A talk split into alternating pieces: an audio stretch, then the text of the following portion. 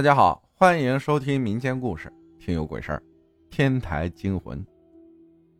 浩哥，我是你的粉丝，听你故事有一段时间了。前段时间发生了一些事儿，想和你分享一下。是这样的，我是个女生，还是个学生，在贵州省的安顺市。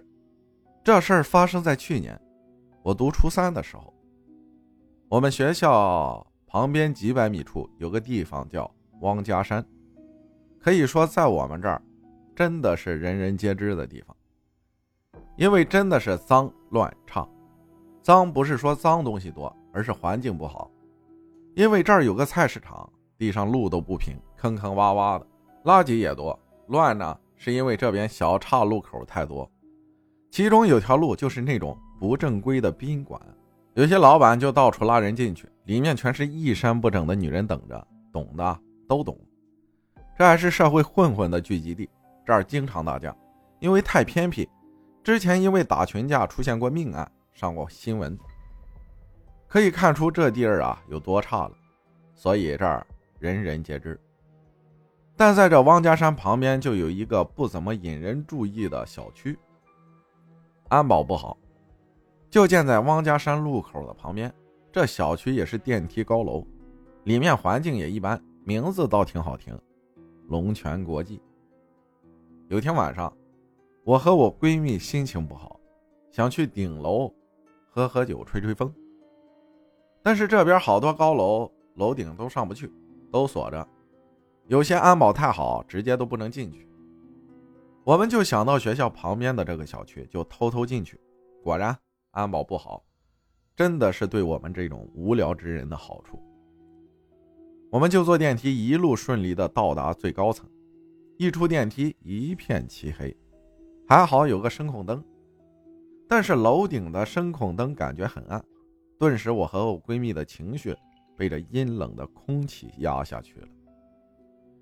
我们发现到达天台还需要步梯一楼。我看着通往天台走廊步梯，被吓到了，一片漆黑，没有声控灯，因为当时很安静又很黑。我和我闺蜜两个女孩又害怕又想去，我手机打开手电筒，踏步就想往上走。我闺蜜拉住我说：“你还真想上去啊？”我疑惑着看着她，酒都买了，都上到这儿了，不上去，我们去哪儿？闺蜜看着我要坚持上去，还是拉着我说：“算了吧，感觉这里怪怪的，阴沉沉的。”我当时不知道是哪个老天爷给我的勇气，说了句：“怕什么呀？”就直接往上走，上到拐角往上看，居然还有步梯，还是没有声控灯，但是我发现有个安全出口的标志照出的绿光，我就想没啥事儿，拉着闺蜜就往上走，终于上去了。我看着周围还是一片漆黑，左右两边有两块空地，我当时居然害怕这是流浪汉住的地方，差点想跑。但是想到，虽然安保再差，这也是个小区啊，不可能什么人都能进来吧？想了想，继续往前走，看见了个门，我直接推开，终于来到了天台。楼顶的风景还是真不错的，看见城市的灯光璀璨，灯红酒绿的。但是不知道为什么，周围就感觉阴森森的。我不知道为什么，就突然不想在这儿待了。转头对我闺蜜说：“走吧。”下楼梯到刚才电梯那里，重点来了。我们按了电梯，一进电梯就把门关上，就赶紧按了一下数字一。但是门关上后，慢慢就开了。我和闺蜜对视了几秒，没说话。但是只有我们才知道，当时的气氛紧张到了极点，感觉心跳声都能听得见。我闺蜜看见门开了。就再次按下了关门键，门居然关不上，电梯突然震了一下。闺蜜继续按关门，门才关上。关上后才发现数字一不亮了，又继续按了一次电梯，才慢慢下去。整个过程我和闺蜜一句话都没说，只是对视了又对视，只有彼此知道对方在想什么。因为我和她经常看灵异事件和鬼故事。对这方面感兴趣，还很信。电梯在一楼停下，我和闺蜜走出电梯，走了几步，不约而同直接拉着就往外跑。跑出这栋楼，才说起刚才的一切。我们回味着刚才发生的事情，他还在怪我一直喊着要上去。